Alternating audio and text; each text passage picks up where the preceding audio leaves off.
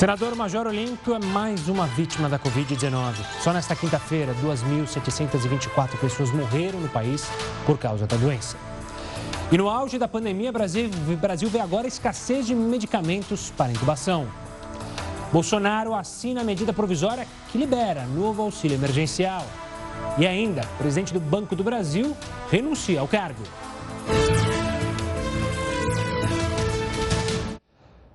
Olá, muito boa noite. Seja bem-vindo ao Jornal da Record News, que está ao vivo também no nosso canal do YouTube e lá na nossa página do Facebook.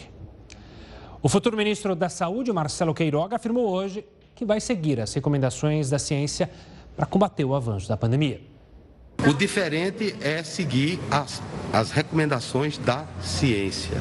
Tá? O presidente escolheu um médico para o Ministério, um médico que é oriundo de uma sociedade científica, da Sociedade Brasileira de Cardiologia, que foi sempre quem protagonizou a medicina baseada em evidência.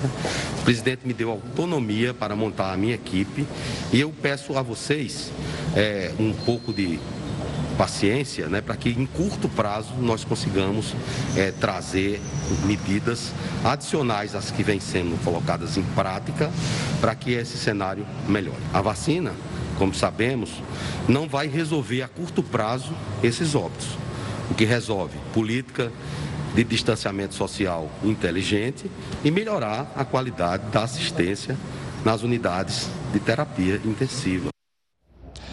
E a Frente Nacional de Prefeitos enviou hoje um ofício ao Ministério da Saúde em que mostra preocupação com a possível falta nos próximos dias de oxigênio e de medicamentos para sedar os pacientes que precisam ser entubados. O Ministério da Saúde informa que requisitou nesta quarta mais de 665 mil medicamentos para intubação, levando em conta a média de consumo dos estados para um período de 15 dias.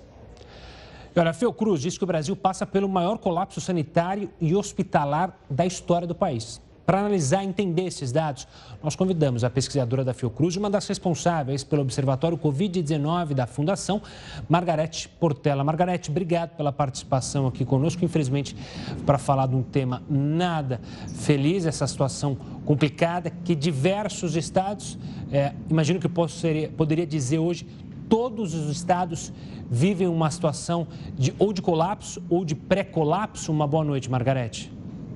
É, boa noite, é, obrigada pelo convite. Acho que é muito importante a gente estar falando sobre esses dados. Estamos vivendo um momento assim realmente muito crítico, muito preocupante. E é importante, eu acho que alertar a população sobre isso. Eu acho que ainda tem uma parte da população que talvez duvide um pouco de alguns dados, mas é, o que a gente está inclusive falando de dados oficiais, né, que na realidade não são dados é, feitos como estimativas ou a partir de análise, são dados oficiais disponíveis nas secretarias de saúde é, de todo o Brasil. E, enfim, de fato, a gente está numa situação é, muito grave. Hoje nós já só para comparar, é, por exemplo, a gripe espanhola um século atrás, né? Matou menos, quer dizer, se você pegar a, em relação à população, que na época existia no Brasil, é, matou menos do que a Covid já matou a essa, a, a essa altura. Né? Por outro lado, assim, nós estamos vivendo um momento, de fato, onde tem um colapso na rede assistencial. Né? Praticamente todos os estados brasileiros é, com taxas de ocupação de leitos de UTI acima de 80%, o que, segundo a Organização Mundial de Saúde, é crítico.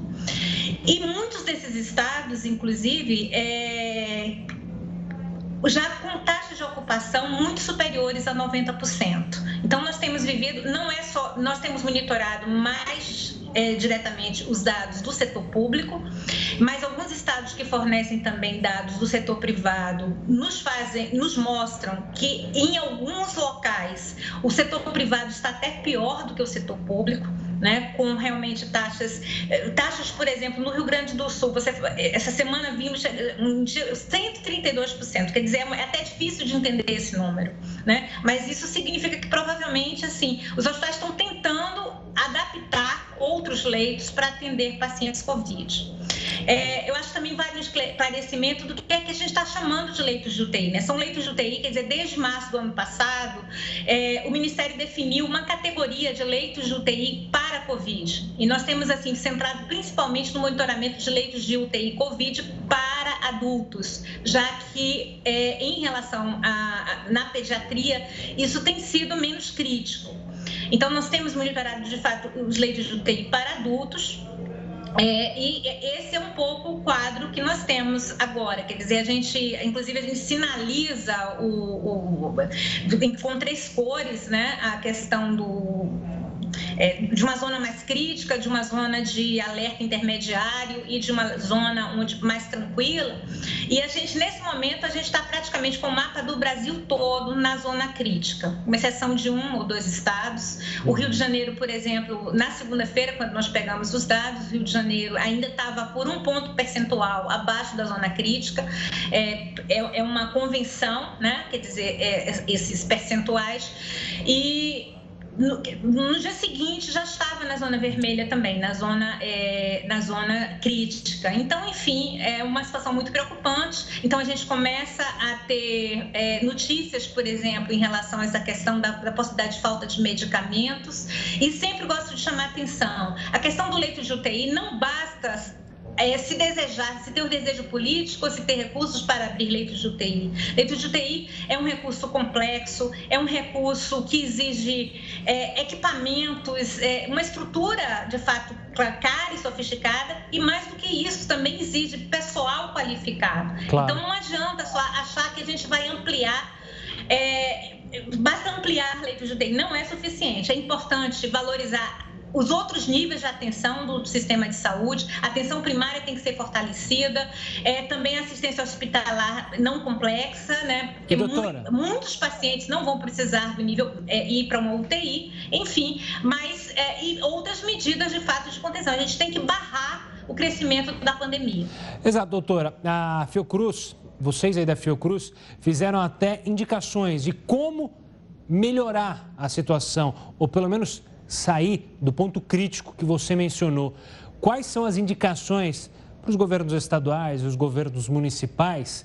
É, obviamente que cada um tem sua peculiaridade, mas o que, que vocês conseguem observar o que a ciência diz para justamente conseguir baixar essa taxa de transmissão e taxa de mortalidade? Olha, dependendo, de, óbvio que isso pode ter uma variação, você tem locais um pouco mais críticos do que outros, é, sem de, de, qualquer forma desconsiderar que às vezes também as barreiras e a circulação entre locais se, se de fato existe muita circulação, tem que ter cuidado também com a circulação, barreiras. Mas, assim, dependendo, o lockdown é uma alternativa, não é a única alternativa, mas numa situação muito crítica deve ser considerada né, como uma alternativa. Fora isso, a gente tem falado muito da necessidade de que as pessoas de fato respeitem e ao máximo restringam as atividades, é, as aglomerações, a circulação. Né? Então, é muito importante, quer dizer, a gente sabe que a população tem uma parte que precisa ir ao seu emprego, mas não precisa ir para o shopping center, não precisa ir é, para o bar da esquina é, beber. Então, assim, é, a gente tem chamado muita atenção nesse sentido. Né? É necessário que as pessoas, é, de alguma forma, procurem, de fato, é, evitar ao máximo a circulação. É importante que as pessoas respeitem o distanciamento físico. É fundamental que as pessoas respeitem a necessidade de usar as máscaras. As máscaras, existe conhecimento científico que comprova que as máscaras, o uso de máscaras de uma forma adequada pode reduzir em até 70, 80% o contágio. Então é muito importante valorizar essas medidas. Doutora Margarete, obrigado pela participação aqui conosco, analisando esses números, demonstrando aqui para a gente e também apontando aí medidas simples, como o uso da máscara o tempo inteiro que você estiver na rua, indo para o trabalho, para a gente conseguir vencer essa batalha. Um forte abraço, doutora. E olha, falando no mundo, Itália, França e Espanha anunciaram hoje que vão retomar a vacinação contra a Covid-19 com a vacina da Oxford AstraZeneca, que também é produzida aqui na, no Brasil, justamente pelo Instituto Fiocruz. Um estudo revelou que essa vacina e também a da Pfizer são capazes de agir contra a mutação identificada pela primeira vez justamente no Amazonas. A notícia da eficácia das duas vacinas no combate à variante brasileira traz mais confiança na luta contra a Covid-19. A pesquisa ainda é preliminar e precisa ser revisada por outros cientistas. Mas os resultados indicam aumento de quase três vezes na neutralização do vírus. Resultado parecido com o que acontece com a variante britânica, combatida com as duas vacinas. Hoje, a Agência de Medicamentos aqui da Europa deu sinal verde para a vacina da Oxford AstraZeneca e garantiu que o imunizante é eficaz e seguro. Segundo os especialistas europeus, não existem provas de que a vacina provoque reações graves, como a formação de coágulos sanguíneos. O anúncio acontece depois que duas dezenas de países suspenderam o uso do imunizante. Os pesquisadores garantem que os benefícios ultrapassam os riscos. Ao todo, 17 milhões de doses da vacina foram aplicadas em toda a Europa, enquanto foram registrados apenas 37 casos de trombose entre os vacinados. O presidente Bolsonaro assinou hoje a medida provisória que possibilita o retorno do tão aguardado auxílio emergencial. Os valores a gente mostra daqui a pouco, logo após o intervalo. Continue conosco. Estamos de volta com o Jornal da Record News para falar do prazo de reembolso de shows, festivais e reservas turísticas. Ele foi prorrogado até dezembro de 2022. Com essa atualização, a empresa tem a opção de remarcar serviços, eventos e reservas que foram cancelados por causa da pandemia ou então disponibilizar a quantia para outros serviços. Caso nenhuma das opções possam ser feitas, a empresa então é obrigada a reembolsar o dinheiro até dezembro de 2022. O presidente Jair Bolsonaro assinou hoje a medida provisória que possibilita o retorno do auxílio emergencial. A gente vai até Brasília com Clébio Cavagnoli. Boa noite, Clébio. Olá, Gustavo, boa noite a você e a todos. O auxílio será pago a partir do mês que vem. São três faixas de valores: 150 reais para quem mora sozinho, R$ 250 para famílias com mais de uma pessoa e 375 reais para famílias chefiadas por mulheres. Serão, portanto, quatro parcelas. A estimativa é que o novo auxílio emergencial custe 43 bilhões de reais e seja pago a mais de 45 milhões de brasileiros. Não serão aceitas novas inscrições e só poderá ter acesso ao benefício quem já recebeu no ano passado passado. E desta vez, o pagamento será limitado a uma pessoa por família. Volto com você, Gustavo. Obrigado, Kleb. E ainda em Brasília, o presidente do Banco do Brasil, André Brandão, renunciou ao cargo. O Yuri Ascar tem uh, os detalhes, direto de Brasília também. Boa noite, Yuri. Olá, Gustavo. O anúncio foi feito agora à noite pelo Banco do Brasil em um comunicado ao mercado. André Brandão enviou o pedido de renúncia ao presidente Jair Bolsonaro e também ao ministro da Economia, Paulo Guedes, com efeito a partir do dia 1 de abril. Ele tomou posse na presidência do Banco do Brasil no dia 22 de setembro do ano passado e pôs em prática um plano de enxugamento e modernização que incluía o fechamento de agências e a redução do quadro de funcionários. E agora há pouco o Ministério da Economia confirmou a indicação do novo presidente do Banco do Brasil. Vai ser o administrador Fausto de Andrade Ribeiro, atual diretor-presidente da BB Consórcios. Gustavo. Obrigado, Yuri. Agora é o momento de falar com o Heraldo Barbeiro para falar justamente sobre poupança. Está falando de Banco do Brasil, poupança que hoje rende mais do que ontem, depois do aumento da taxa de juros da Selic. Mas, Heraldo, ela bate a inflação como o nosso Corinthians em bons tempos atrás? menos, menos, menos, menos. Menos, menos. Gustavo, vamos ver então os pequenos números que eu consegui apurar hoje para ficar fácil da gente poder entender. E para os nossos, as pessoas que nos acompanham aí, poder decidir se deixa o seu dinheiro na poupança ou não. Vamos lá. Então, a primeira coisa que a gente precisa saber, ontem você inclusive mostrou aí no jornal que houve um aumento da taxa Selic. A taxa de juros subiu de 2% para 2,75% ao ano. Então, ela teve um aumento de 0,75 ponto percentual. Bom, isso mexe com a poupança ou não mexe com a poupança? Mexe. Vamos virar a telinha para ficar fácil da gente poder entender. Olha só, ontem a poupança estava rendendo 1,4% ao ano. Hoje, com a nova Selic, ela está rendendo 1,93% ao ano. Então, houve realmente um pequeno aumento no rendimento da poupança de ontem para hoje, vai valer enquanto estiver em 2,75. Se aumentar, a gente vai voltar a explicar. Então ela está pagando um pouquinho mais hoje. Agora, vamos dar um exemplo prático para ficar fácil da gente entender? Vamos lá. Ontem eu tinha 10 mil reais na poupança. Deixei essa grana lá durante um ano. Como ela rendeu 1,4, eu tenho 10.140 reais lá, lá na poupança, porque ela rendeu 1,4. Hoje eu vou deixar na poupança por mais um ano. Como o juro mudou, né, nós vimos agora um pouquinho que ele está um pouco mais alto. Em um ano, meus 10 mil reais vão render 10.193 reais. Olha a diferença de ontem para hoje. Era, 100, era 140 reais, hoje é 193 reais. É muito ou é pouco? Vamos virar então, fiz também a continha aqui na minha, na minha calculadora para não ter erro. Olha lá, a diferença é de 53 reais. Então, a poupança, ela de 10 mil reais ontem para hoje ela teria um aumento de 53 reais. Mas tem um detalhe interessante que é o seguinte: eu não sabia disso, eu acabei na pesquisa. Sabe, Gustavo, tem muita gente que tem poupança lá guardada e não mexe há um tempão. Por exemplo, quem tem uma caderneta de poupança largada lá atrás, desde 2012, olha quanto ela rende de juro: 6,71% ao ano. Aí sim seria um bom investimento. Mas isso é só para quem tinha dinheiro lá atrás e não mexeu na poupança. Agora a pergunta que você fez: bate ou não bate a inflação? A inflação esse ano deve estar por volta de 4,5%. Portanto, mesmo com esse aumento da taxa Selic, a caderneta de poupança vai continuar perdendo para a inflação, ainda que ela tenha coisas favoráveis, como não pagar taxa de administração, não paga imposto de renda e por aí afora. Então, isso tudo para o nosso pessoal entender bem e decidir se deve ou não deixar sua graninha depositada na poupança. Boa, Heroto, é, é, bem explicadinho nos detalhes para você aí de casa entender o que fazer com o seu dinheiro. Daqui a pouco Heroto volta para falar sobre outros assuntos. Agora a gente traz detalhes sobre a falta de oxigênio que atinge os hospitais públicos, que virou tema hoje da comissão da Covid-19 lá na Câmara dos Deputados.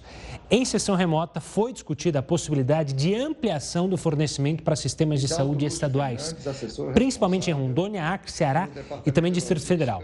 Políticos e representantes de empresas participaram da reunião.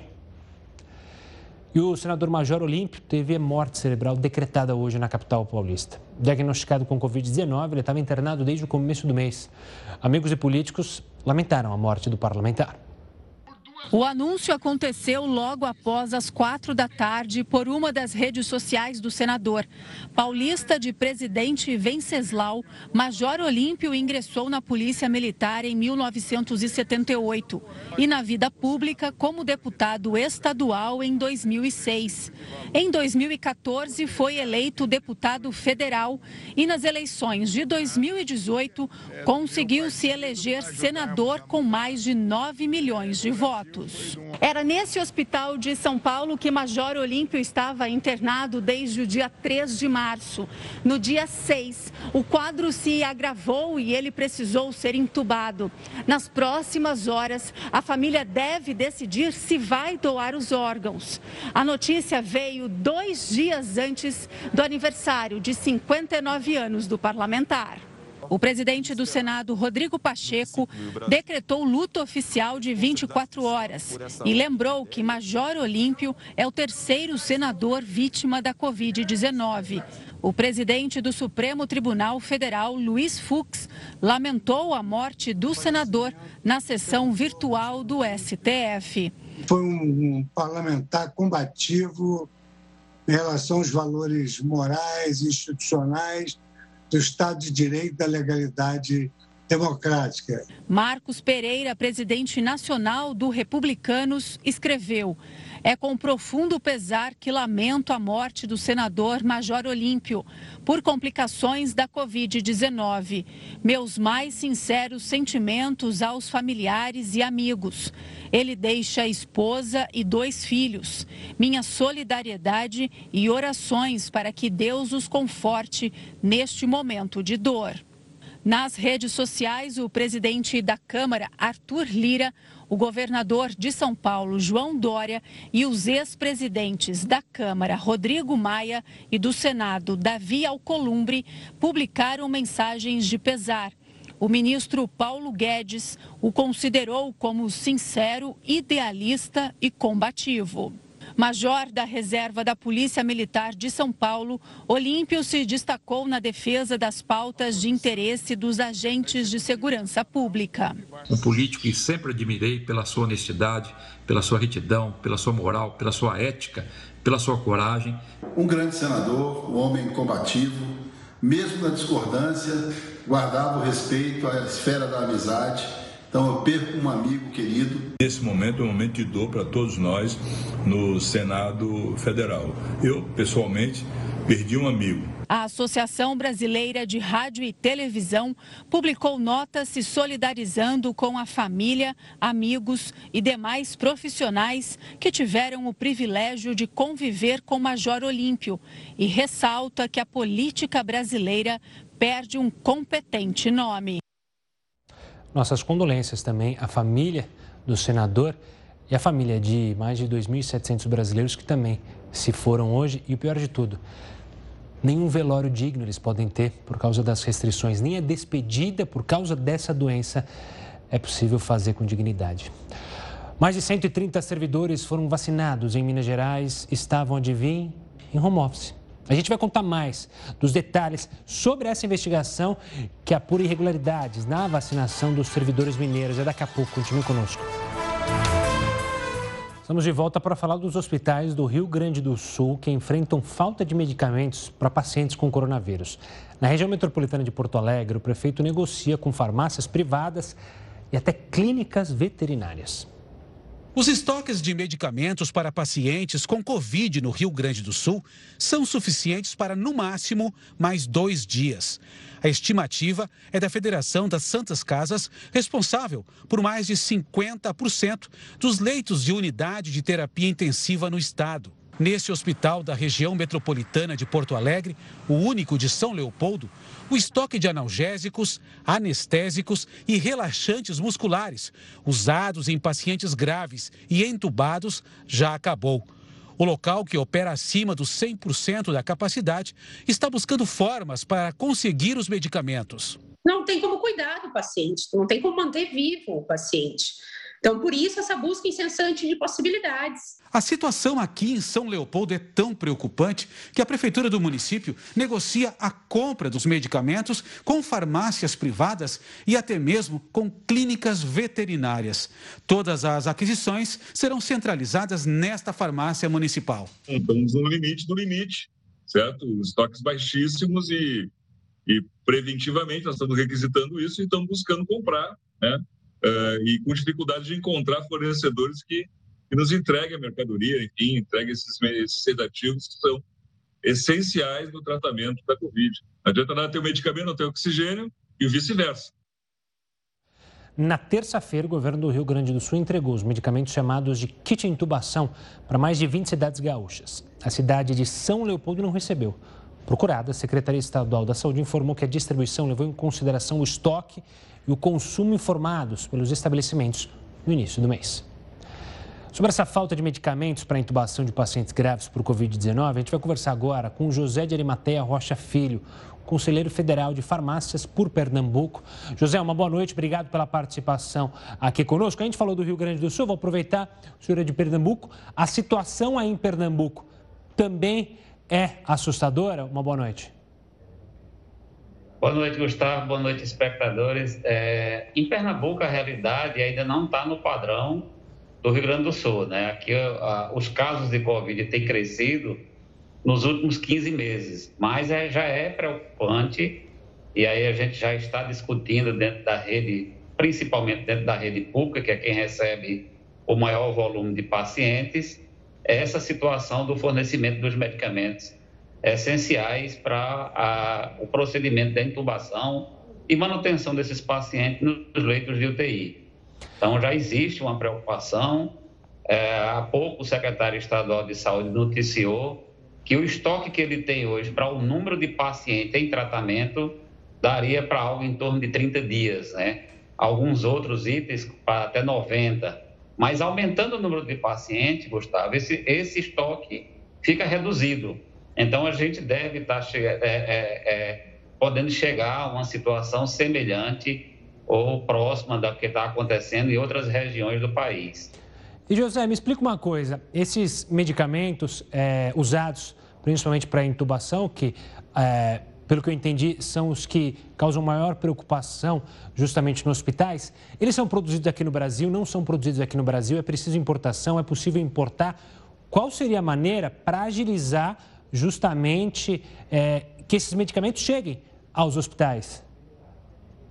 Pois é, é, estudos que a gente tem feito no Conselho Federal de Farmácia é, tem levado a, a, e a gente já tem noticiado isso em várias situações, em várias ocasiões, de que a importação hoje dos fármacos, que é a matéria-prima base dos medicamentos, é praticamente 100% importada. Nós temos vários laboratórios nacionais que fabricam, ou seja, que pega esse fármaco e transforma ele em medicamento. Mas a limitação de acesso a esses fármacos, né, a esses fármacos, é um limitador importante aí para o abastecimento regular desses medicamentos. Um fato, Gustavo, importante a gente registrar é que o aumento da procura né, e a, a, a oferta lá congelada, digamos assim, é, também há uma, um problema de, de, de, aumento do preço do medicamento, né? E para quem trabalha na rede pública, isso é um problema ainda maior, porque para a gente fazer uma compra é, de um determinado produto tem um tempo que é bastante significativo.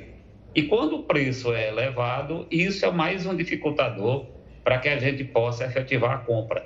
Então, nos preocupa muito, né, nesse momento, a, a, o crescimento do número de casos, a necessidade de utilização desses medicamentos, né, e a manutenção regulada do abastecimento desses produtos. E José, você falou da questão do público, é, o público e o privado sempre vem à tona nesse momento. Existe diferença da logística é, desses medicamentos para chegar na saúde pública ou na saúde privada? A gente pode é, infelizmente, ter hospitais privados tendo habilidade ou uma logística diferente, conseguindo esses medicamentos, enquanto hospitais públicos não consigam, e aí a gente tem aquela divisão, mais uma vez, de que o rico consegue o atendimento e o pobre acaba não tendo atendimento? Na, na realidade, o problema básico entre os dois sistemas é o modelo da compra, né? Nós, do setor público, seguimos todo um rito burocrático para fazer uma aquisição né, que exige um planejamento com tempo, né, o processo é bem complexo e difícil de execução. Mas é, é, o, a, o fornecedor que está no mercado é o mesmo. Mas o setor privado tem mais agilidade na busca do produto do que o setor público. Né? Mas a disponibilidade no mercado é, é semelhante, porque os fornecedores que um busca é o mesmo que o outro também vai buscar. E José, pelo que eu entendo, claro que a compra é feita pelas secretarias, pelas administrações de cada hospital, mas como que o Ministério da Saúde, como que o governo federal poderia auxiliar para a chegada desses medicamentos, desses fármacos, e já há essa conversa, justamente, pelo menos aí, de vocês é, com o governo federal para tentar agilizar, para tentar desburocratizar ou buscar outras maneiras para a gente não ter é, ainda mais o risco de desabastecimento? Sim, a gente tem agido junto, inclusive com entidades médicas né, e outras entidades farmacêuticas, no sentido de se aproximar mais do Ministério da Saúde e da Anvisa para viabilizar o aumento da importação dos fármacos né, e a produção desses medicamentos. Existem indicativos de que as indústrias poderiam ser é, convidadas né, a aumentar a produção de alguns fármacos desses né, de algum desses medicamentos para que a gente não venha sofrer é, com desabastecimento, como está acontecendo em algumas regiões do país. José de Arimatea Rocha Filho, conselheiro federal de farmácia por Pernambuco, participando aqui conosco no Jornal da Record News. Quero agradecer demais a sua participação para falar sobre esse assunto, que agora também tem essa. A gente está preocupado se vai ter remédio para entubar as pessoas. Um forte abraço e até uma próxima. Doutor José. Agora a gente fala do estado do Espírito Santo, que é outro, que se aproximou hoje de 6.900 mortes por coronavírus em todo o estado. Só que os moradores seguem descumprindo as medidas de isolamento social. O repórter Felipe Cury conta os detalhes para gente. Pois é, Gustavo. O primeiro dia de quarentena no Espírito Santo foi marcado por ônibus lotados nos terminais. O governo prometeu 100% da frota e suspendeu o passe escolar. Mas essas medidas não foram suficientes para esvaziar o transporte público. Em todo o estado, somente os estabelecimentos classificados como essenciais podem abrir até o dia 31 de março. Bares, restaurantes, lojas de vestuários e óticas estão fora dessa lista e só podem funcionar com o serviço de entrega. Só que mesmo com as proibições, alguns comerciantes da cidade de Vila Velha descumpriram o decreto do governador Renato Casagrande e abriram as portas pela manhã. Os lojistas também protestaram contra a quarentena decretada pelo governo capixaba. As praias também teve quem não respeitasse as medidas, pessoas aglomeradas e muita gente no calçadão sem máscara. O Ministério Público do Espírito Santo vai notificar as prefeituras para que viabilizem o bloqueio de acesso às praias. O decreto estadual não prevê essa proibição. Mas em Marataízes, no sul do estado, o prefeito proibiu qualquer tipo de acesso às praias e disse que se os banhistas resistirem, poderão ser levados à delegacia. Obrigado, Felipe. E olha, não é só aqui no Brasil que a orientação é para ficar em casa. A França anunciou hoje um novo confinamento obrigatório para evitar uma terceira onda de casos de Covid-19. A medida entra em vigor a partir desta sexta-feira e deve atingir 21 milhões de pessoas em 16 regiões do país inclusive a região metropolitana de Paris. A restrição vai valer por um mês. O comércio não essencial não poderá funcionar. Escolas e livrarias permanecem abertas. A França já registrou mais de 91 mil mortes pela doença.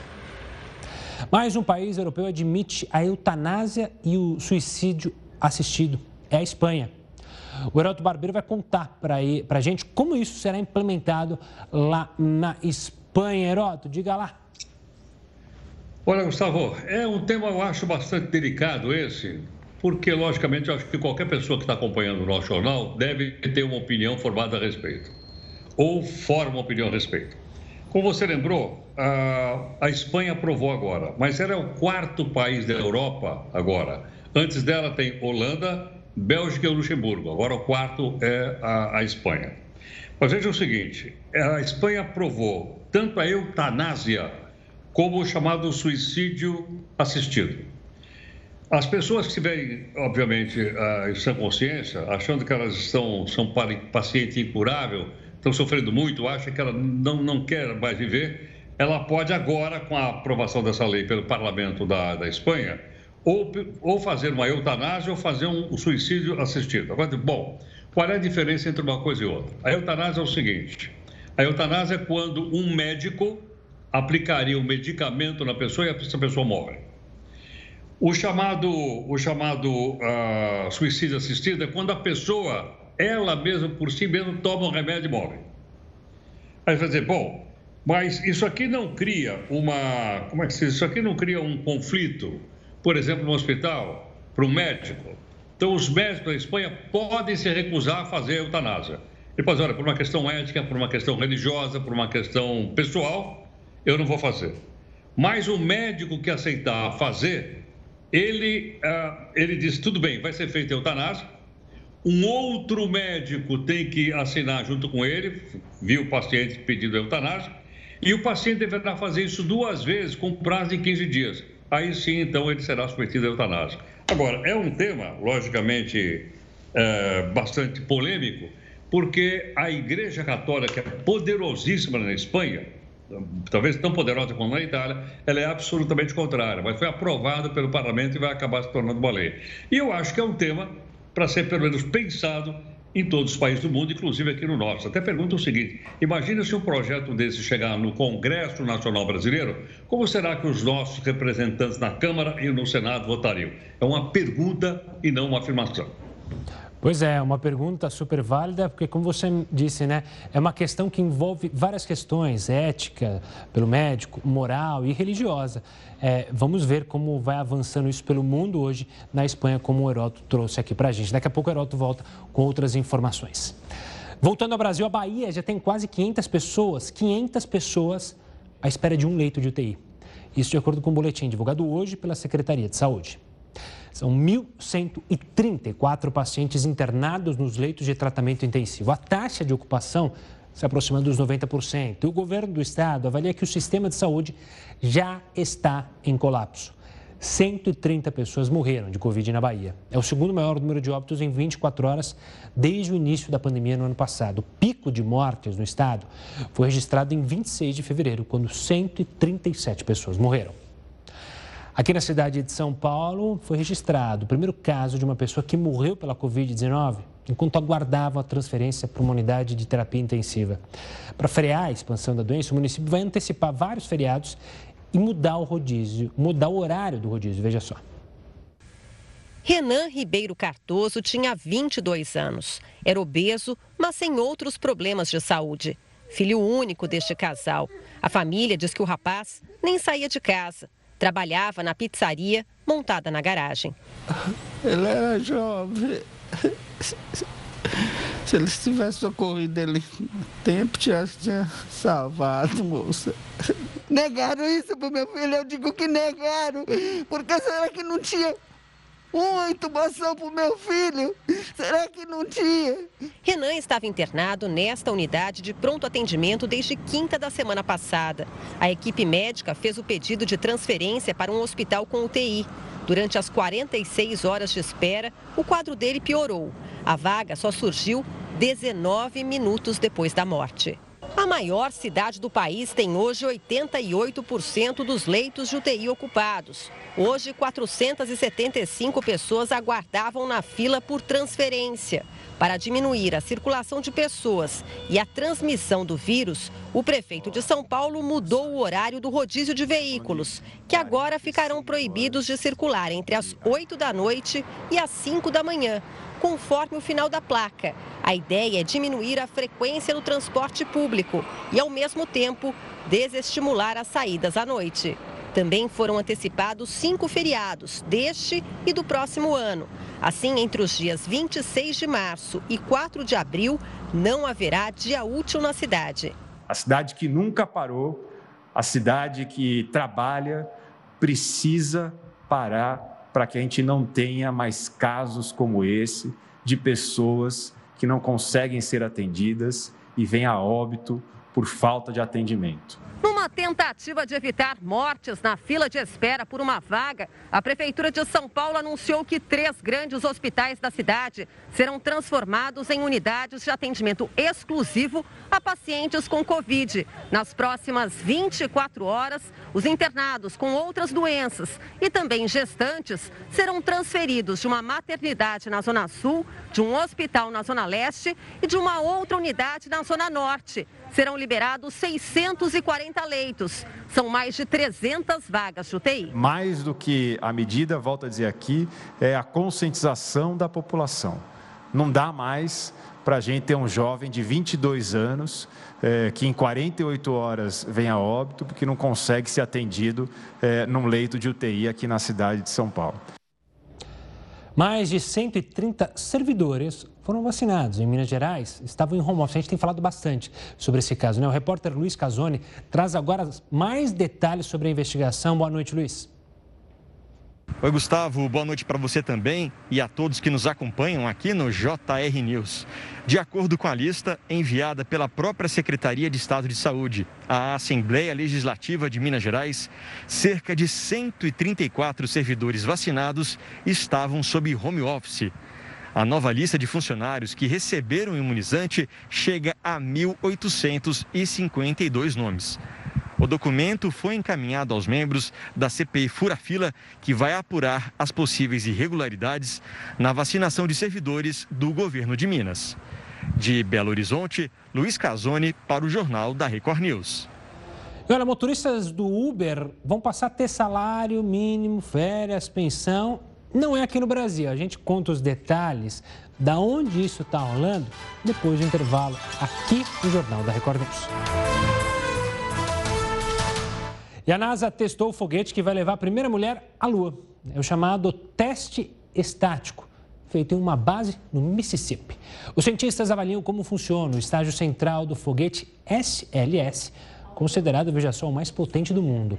Não tem tripulação envolvida. Esse é o último teste antes da parte central do foguete ser levada para montar a espaçonave, que vai de fato levar a tripulação. A missão, se tudo der certo, levará a primeira mulher à Lua em 2024. E olha só, motoristas de Uber lá no Reino Unido foram reconhecidos como empregados da empresa. E aí fica a questão: isso pode acontecer aqui no Brasil? Quem responde para a gente é o Heroto Barbeiro.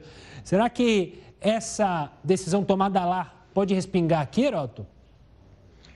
Olha, Gustavo andei até procurando pesquisar isso. Quando a gente está falando é Uber na Inglaterra, aqui pode ser tanto Uber como 99, como outros aplicativos. Vamos pegar primeiro o caso da, do Reino Unido. Lá, a Suprema Corte entendeu o seguinte, que os motoristas do Uber na Inglaterra têm vínculo empregatício com a empresa, com a Uber. E por esse motivo eles terão que receber salário mínimo, férias e também pensão. É verdade que é o seguinte, que na Inglaterra existem dois tipos de trabalhadores um com mais direitos, outro com menos. Nesse caso, é com menos direito. Mas ele vê o seguinte: eu, eles vão, vai ter direito a um salário mínimo. Aí eu fui ver o seguinte: quanto é que é o salário mínimo lá? Aí eu fui ver que o salário mínimo lá é, é de 72 reais por hora. Então, se o cidadão trabalhar 10 horas por dia no, no Uber, ele tem direito a um salário mínimo de 720 reais. Logicamente, é bom saber que lá as coisas também custam muito mais caro. Mas foi isso aí que ele decidiu. E mais, por que, que eles decidiram em eh, transformar, dizer, não, tem vínculo empregatício? Porque é o seguinte, lá ele tem horário para começar a trabalhar. Ele tem hora para parar de trabalhar, é a hora que ele ativa o aplicativo. Tem uma, tem a, o controle da Uber sobre eles é muito rígido, muito rígido. Qualquer coisinha o cara perde a, a concessão e, consequentemente, ele trabalha sob a vigilância da, da Uber. Tem chefe. Se tem chefe, tem vínculo empregatício. Muito bem, agora vamos para o Brasil. Eu fui olhar lá no site do Tribunal Superior do Trabalho. Não há subordinação no Brasil. Por quê? Porque no Brasil a pessoa liga o aplicativo quando ela quer, ela desliga quando quer, ela trabalha quando quer. É um trabalho, é, às vezes até é um bico para algumas pessoas. Hoje muitos vivem disso, mas para alguns é um bico. Por isso, a Justiça Trabalhista Brasileira, assim, não há subordinação Consequentemente, não há vínculo empregatício, uma vez que a empresa também não dá ordens, faça isso, faça aquilo. Olha, eh, ela também não coordena a prestação de serviço e a pessoa então trabalha quando ela quer. Por esse motivo, no Brasil, o tribunal diz que não há vínculo empregatício, ele não é empregado, mas no Reino Unido, na Inglaterra, a partir de agora, ele é empregado. Então, são dois, duas visões diferentes do mesmo caso, uma no Brasil, outro no Reino Unido. É, é, bom lembrar também, Heraldo, que eu lembro que a gente já falou isso aqui é, já há algum tempo, que lá na Câmara dos Deputados há um projeto para tentar criar uma modalidade para não deixar justamente o motorista de aplicativo e também o motorista de entrega é, sem proteção. Esse projeto ainda não foi para frente, é discutido, mas é justamente encontrar um meio termo. Tá bom, ele não é um CLT, já que ele não tem esse, é, é, o horário, o chefe, como você mencionou. Mas também não pode deixar ele sofrendo e a empresa ganhando rios de dinheiro. E quando acontece um acidente com um motorista de aplicativo ou com motorista é, de entregas, ele não ter nenhum ressarcimento, né? Vamos ver se isso vai avançar, Heroto. A gente volta a se falar. Vai depender, Vai depender da gente pegar no pé dos deputados e senadores. Exato. E também dos protestos, que são muito bem-vindos, protestos é, sem violência, que a gente tem visto, principalmente os motoristas de entrega, que têm trabalhado horrores, sofrido horas e horas para conseguir um dinheiro que às vezes não ajuda nem a pagar o gás, a trazer é, a cesta básica para casa. Então, é um protesto totalmente válido. Derota, a gente volta a se falar amanhã aqui no Jornal da Record News. Por falar em aplicativo, tem um aplicativo de relacionamento que vai mostrar, olha que interessante, antecedentes criminais dos usuários. Quem der o famoso match com outra pessoa poderá checar se ela já foi presa, condenada, acusada de assédio ou de outros crimes. O objetivo é justamente aumentar a segurança dos usuários, especialmente mulheres. Tentar reduzir o número de golpes e crimes dentro da plataforma. O recurso será lançado primeiro nos Estados Unidos, mas já tem esperado outros aplicativos a fazer o mesmo. Olha, o Amazonas vai doar cilindros de oxigênio que foram recebidos em janeiro, quando o sistema de saúde do estado entrou em colapso. Agora, o abastecimento de oxigênio normalizado, com ele está normalizado, os cilindros então vão viajar para outros estados do país. 200 cilindros de oxigênio vão ser doados. Depois de uma triagem, oito unidades de saúde disponibilizaram os insumos que estavam sobrando depois que o abastecimento de oxigênio foi normalizado no estado. O objetivo da operação Gratidão é retribuir a solidariedade recebida durante a crise do oxigênio no Amazonas no início do ano. Em janeiro, com o aumento no número de casos e internações, o consumo de oxigênio passou de 14 mil metros cúbicos diários para 76 mil metros cúbicos, segundo a Secretaria de Saúde. A falta do insumo causou correria e desespero nos hospitais. Familiares precisaram se arriscar em frente às empresas que vendiam os cilindros, causando mais aglomerações. O governo do Amazonas informou que hoje a média de consumo de oxigênio está em 18 mil metros cúbicos por dia. Além da doação de cilindros, o Amazonas também passou a receber pacientes de outros estados. 12 leitos de UTI e 18 leitos clínicos foram reservados para pacientes de Rondônia e do Acre. O primeiro estado a pedir o apoio com oxigênio foi o Paraná, no sul do país, que vive uma crise no sistema de saúde por causa do agravamento da pandemia. Após o recolhimento dos cilindros, o material vai ser encaminhado para o setor de documentação e empréstimos da Secretaria de Saúde. Só após esse processo burocrático, eles vão seguir do Amazonas para o Paraná. A gente fica até emocionado, né, nesse momento de poder. É é, ajudar, na verdade, os outros estados da Federação Brasileira diante né, do, do que nós também é, recebemos né, de todo o Brasil. E essa edição do Jornal da Record News fica por aqui. Eu te encontro amanhã no mesmo horário, mas você segue muito bem informado. Agora com o News das 10 e a Manuela Caiado. Manuela, um ótimo trabalho para você. Até amanhã.